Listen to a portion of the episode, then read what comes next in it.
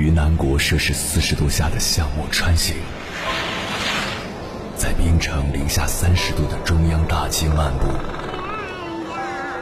往十里洋场听罢一曲天涯歌女，西出阳关凭黄沙穿金甲，风霜雨雪，四季如歌，不曾倦怠。我翻越高山。趟过大河，无所畏惧水深和火热，只为打破这千山万水的阻隔，与你相遇。我是英波，我在原来的地方等你，不见不散。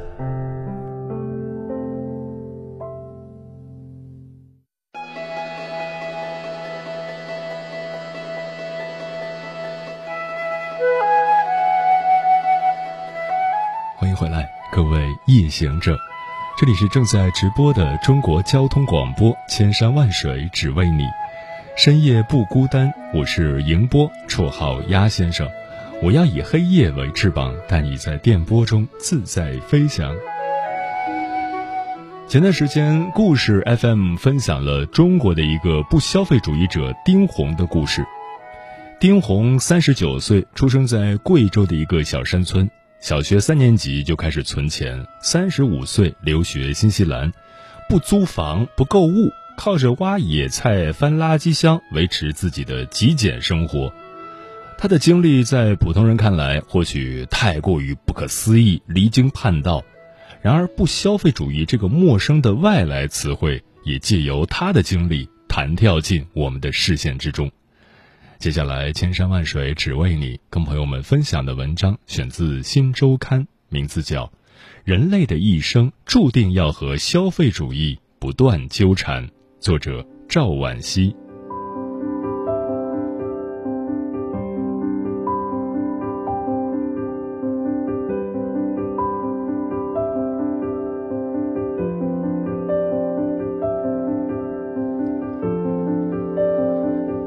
当今世界，主义一词已被滥用到令人发指的地步。凡是正经文史哲，只要稍微有点东西，就能被冠上“主义”一词。身处这个物欲横流的社会之中，更受中国人情社会与面子文化的浸染，我们很难想象一个人能完全抵挡住消费主义的诱惑，将自己的生活过得如同武侠电影里的扫地僧一般。丁红是如何成为一个不消费主义者的？从故事 FM 和他个人微信公众号“卑贱的人类”中，我们可以瞥见他的不消费主义生存手册。在国内工作时，他连续六年没有租房，整副身家只有一个背包，工作日把背包塞在办公室桌子底下，吃住都在公司。就这样，他省下了租房这一最大的花销。吃穿住行上，他也过着乞丐般的生活。外表上，他素面朝天，几乎从不买新衣服。朋友如果有不要的旧衣服，他就向他们要来穿。靠这种方式，他能穿到很多名牌儿。有时候捡的衣服多了，还能捐一些出去。吃饭问题就更加简单，朋友、同事、领导，身边的一切人都能成为他的饭票。只要他们出去吃饭，丁红都会问问有没有剩饭剩菜，如果有，就给自己打包回来。就这样，即便他生活在北京、上海这样高消费的大都市，每月花销却很难超过五百块。到新西兰留学后，他摆脱了人类赞助下的不消费主义生活，转而向大自然寻找馈赠，蘑菇、韭菜、鸡毛菜这些野菜。都能在新西兰的野外采到。有时候他还会去翻农场的垃圾箱。新西兰的蔬菜价值十分昂贵，农场只卖品相完整的蔬菜，垃圾箱里琳琅满目。每次去，他都能装回满满几大袋子。丁红的微博记录着他的觅食痕迹。如果我们只看到这里，他的种种不消费行为很可能会被归类为抠门儿。豆瓣抠门小组里的数十万忠实会员也会纷纷表示不服。但与后者相比，丁红的不消费行为也有着更加复杂的理念支撑和精神支柱，那就是不消费主义。不消费主义者顾名思义，就是反对消费主义、最大程度的避免消费的一群人。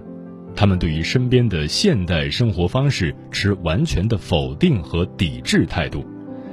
他们拾荒、分享物资、不购物，坚决宣传和支持环保。是环保主义者的中坚力量，甚至被认为是最极端的环保主义者。不消费主义者海德玛丽·施维尔莫曾说：“对一些人来说，我的存在是一种挑衅；但是对另外一些人来说，我的存在是一个答案。”在丁红对于自己不消费主义生活的叙述中。他的快乐、成就感和灵魂上的自由不断从文字中迸发出来，根本不会让人联想到“抠门”一词。但如果细究，其实丁红并不能算是一个真正意义上的不消费主义者。与其说不消费，还不如说他追求的是高性价比、有意义的消费。他钟爱美食和全球旅游，在吃住上省下来的钱，丁红用来吃遍京城好吃的餐厅，听喜欢歌手的演唱会，穿着一双拖鞋，他就能走遍 N 个国家。丁红的不消费，更像是日本三浦展所提出的第四消费，即重视共享的消费。他并没有脱离资本主义为我们打造的消费社会，但他所传播的不消费文化。却可以让很多带货大 V 警惕，他的洒脱和坚毅更让常人无法企及。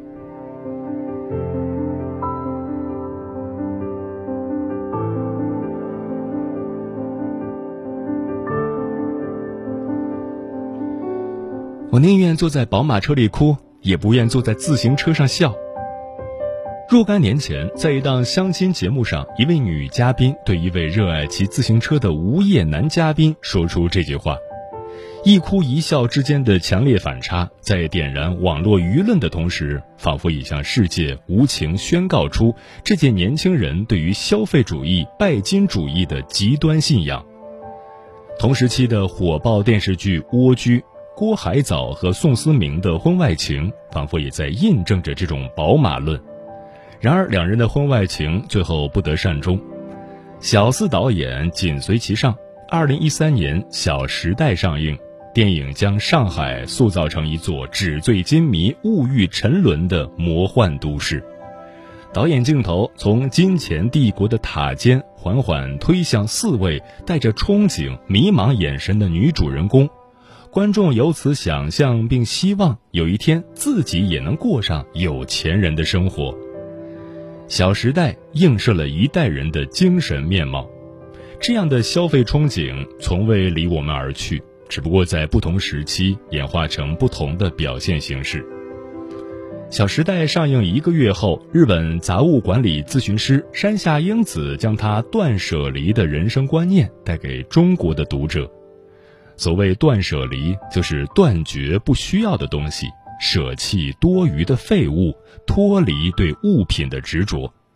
通过对物品的整理，我们能重新审视物品和自己的关系，整理内心的混沌，走向清明。在断舍离概念的推动下，极简主义生活方式也慢慢被很多国人普及效仿。大张伟曾在《生活相对论》这档综艺节目中和一位极简大师共同生活。他的家中可以说是家徒四壁，只有最简单的柜子和桌椅。他也从不用电子设备，一切怎么简单怎么来。但在现代人源源不断的欲望面前，这样的极简生活显然没有普适性，结果或许只是助长了很多快时尚品牌的生长。快时尚又称快速时尚，源自二十世纪的欧洲。英文名叫 Fast Fashion，快时尚提供当下流行的款式和元素，以低价、款多、量少为特点，激发消费者的兴趣，最大程度的满足消费者需求。当消费者们穿上优衣库、Zara 的衣服，他们似乎就拥有了环保和时尚的双重加冕。在《小时代》上映和断舍离国内出版的同一年，还有一件很有意思的事情发生：国内泡面销量大跌。有专家认为这是消费升级走上新台阶的信号。二零一八年泡面市场回暖，榨菜和二锅头销量上升，又引发公众对于消费是否降级的讨论。二零一九年春节期间，一篇题为《二十六岁月薪一万吃不起车厘子》的文章在全网疯传。车厘子自由成为打工人对于物价上涨、工资走低的苦闷调侃。此后，榴莲、奶茶、口红，我们身边一切能够衡量购买力的小物件，都可以与自由组合，变为新的经济衡量标尺。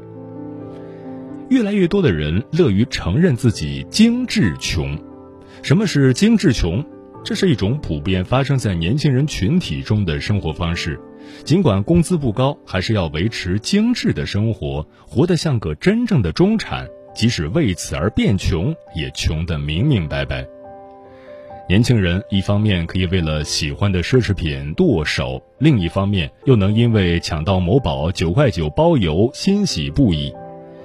消费成为年轻人在 Ctrl C 和 Ctrl V 的机械重复。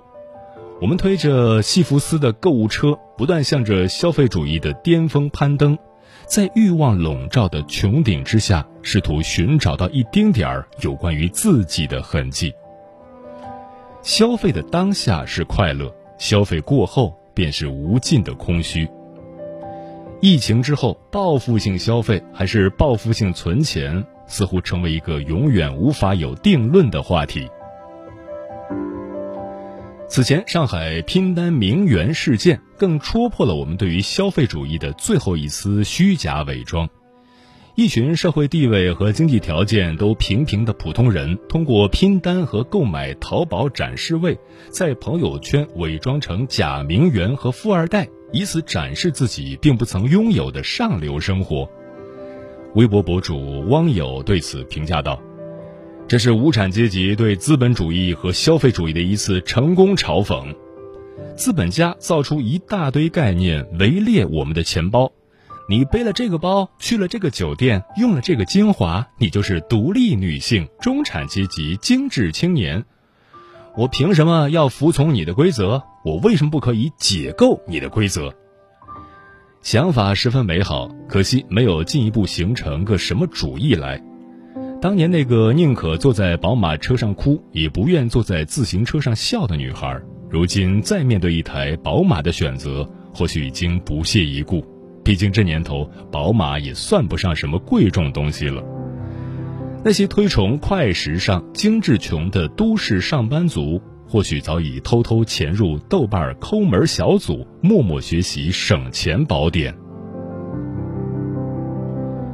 拼单名媛和淘宝展示位男孩有没有在茫茫人海中看对眼儿，互相撕开对方的假面，陷入柏拉图式的爱情海中无法自拔，也未可知。但无论世事变化，沧海桑田，有一件事情永远无法改变，那就是消费主义永远缠绕着我们，捆得我们喘不过气。直到丁红的故事出现在我们的生活中，才让我们稍微喘了一口气。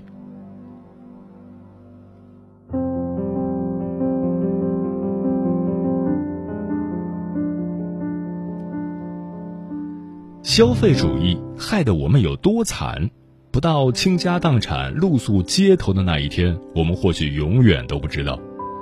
穿普拉达的女王里，安妮海瑟薇从一个时尚小白，一步步成为自如游走于时尚圈的名媛，但交际圈的变动也让她失去了男友和朋友的爱。由此可见，消费行为会改变一个人的气质。三十而已中，柜姐王曼妮为了参加游轮上的船长晚宴，宁愿刷一万八的信用卡去升舱，只为了有一个接触上流社会的机会。全职太太顾佳为了孩子上学和丈夫的生意，千方百计买到一个几十万的限量款爱马仕铂金包，只为能在富太太圈里抬得起头。由此可见，仓位不仅是仓位，包也不仅是包，更是圈子的敲门砖，是武器。公布美雪的小说《火车》中，女主人公张子因为信用卡负债累累，四处逃亡，最终犯下杀人罪，人生如火车一般驶入黑洞。消费主义就像一条毒蛇，你不知道它什么时候就缠上你。并且让我们自以为获得快乐和自由。在消费主义的话术中，女人的衣柜里永远缺一件衣服，男人的鞋柜里永远缺一双鞋。千金难买心头爱，万金难买我喜欢。为了喜欢的包包和衣服，刷爆信用卡又如何？我们时刻处在让·鲍德里亚所说的消费社会之中。在消费社会中，没有所谓的自由平等，我们全都处在消费的奴役之下。消费面前，人人平等。这句话的意思就是，只要你和其他人一样都消费了，你们就看似平等了。更可悲的是，在《了不起的盖茨比》《最爱女人》《购物狂》等以往的影视剧中，我们尚且能看到社会对于消费主义的警惕和反思，可如今。年轻人已经完全沉溺在消费主义的染缸里，不再寻求任何突破和反抗。即使你线下不买，线上也可以买。豆瓣儿抠门小组里的那几十万组员，每天用各种稀奇古怪的理由抠门儿，但他们对于消费主义的反抗，更像是一个春天小姐对高富帅的欲拒还迎。丁红的不消费主义行为方式在中国践行也有很大的准入门槛儿，你需要有一大堆有钱有闲的朋友，他们愿意把自己的旧衣服剩饭打包给你，你还需要有一个强大的精神世界，抵御外界对你持续不断的消费邀约。即便这些条件都具备，但你生存的城市或许还没准备好。近年来，由于城市建设需要，国内菜市场不断被拆迁，你可能根本就找不到一家附近的菜市场可以让你去捡烂菜叶子。租房平台不断爆雷，你想要当沙发客，或许也没地方去。消费定义着一切，也在被外界的一切定义着，这才是这个残酷世界的真相。我们人类的一生注定要和消费主义不断纠缠。明确自己想要什么，才是缓解现代人焦虑和不安全感的终极药方。但在各种满减优惠券的夹击下，要想明确自己想要什么，又谈何容易呢？有一种思念叫望穿秋水，有一种记忆叫刻骨铭心。有一种遥远叫天涯海角，有一种路程叫万水千山。千山万水只为你，千山万水只为你，正在路上。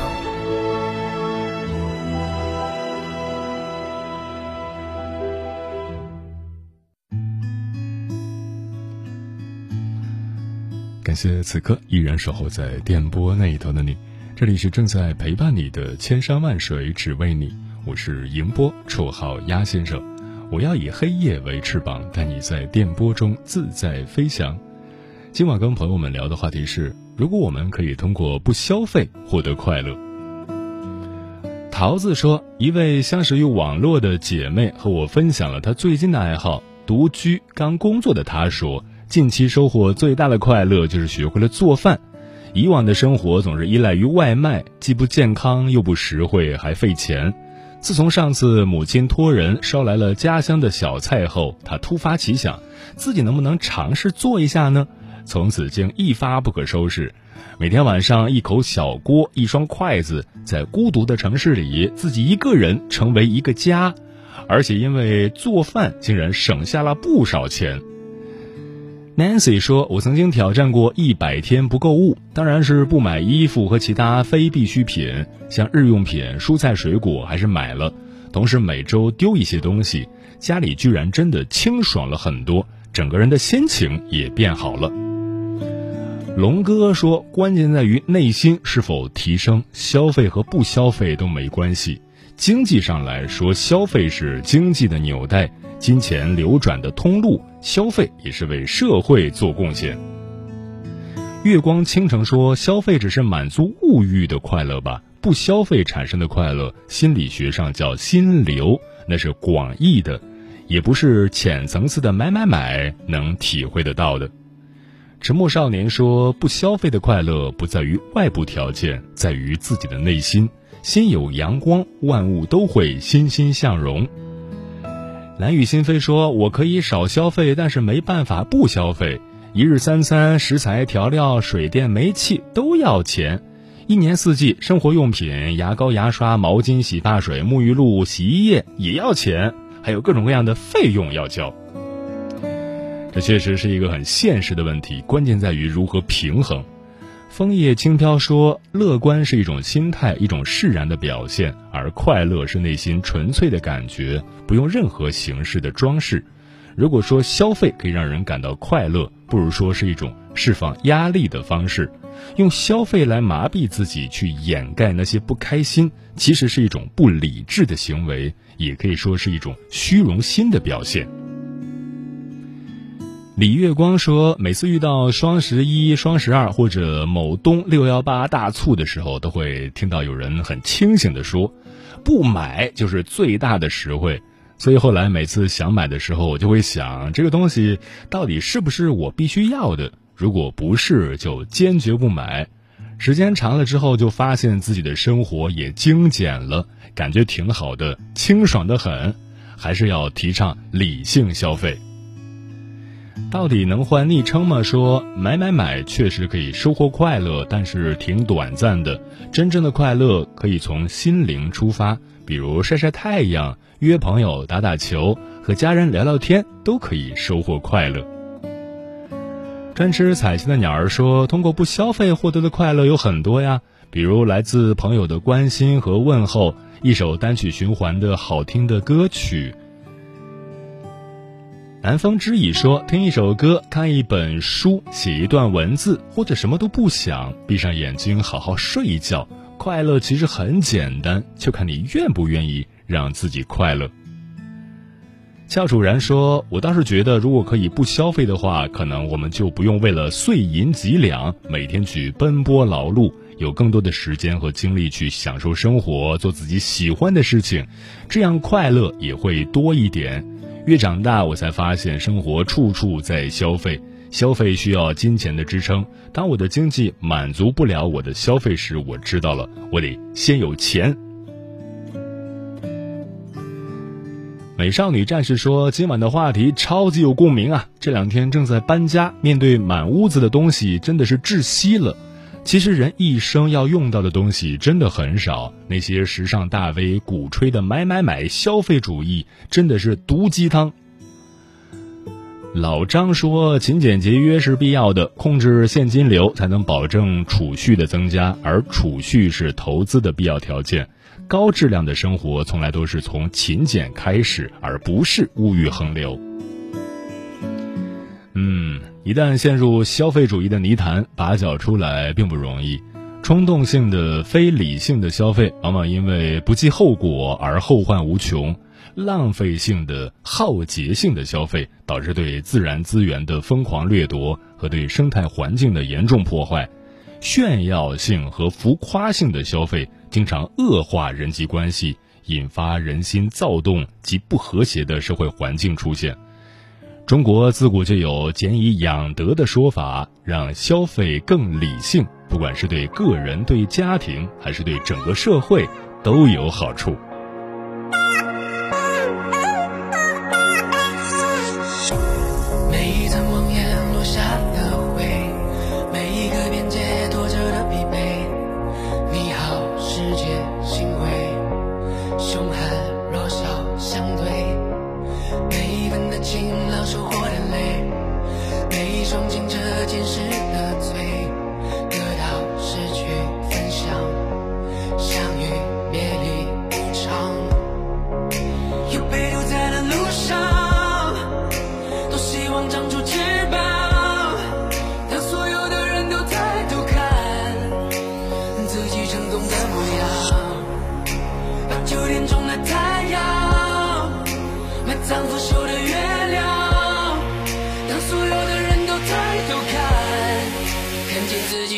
翅膀。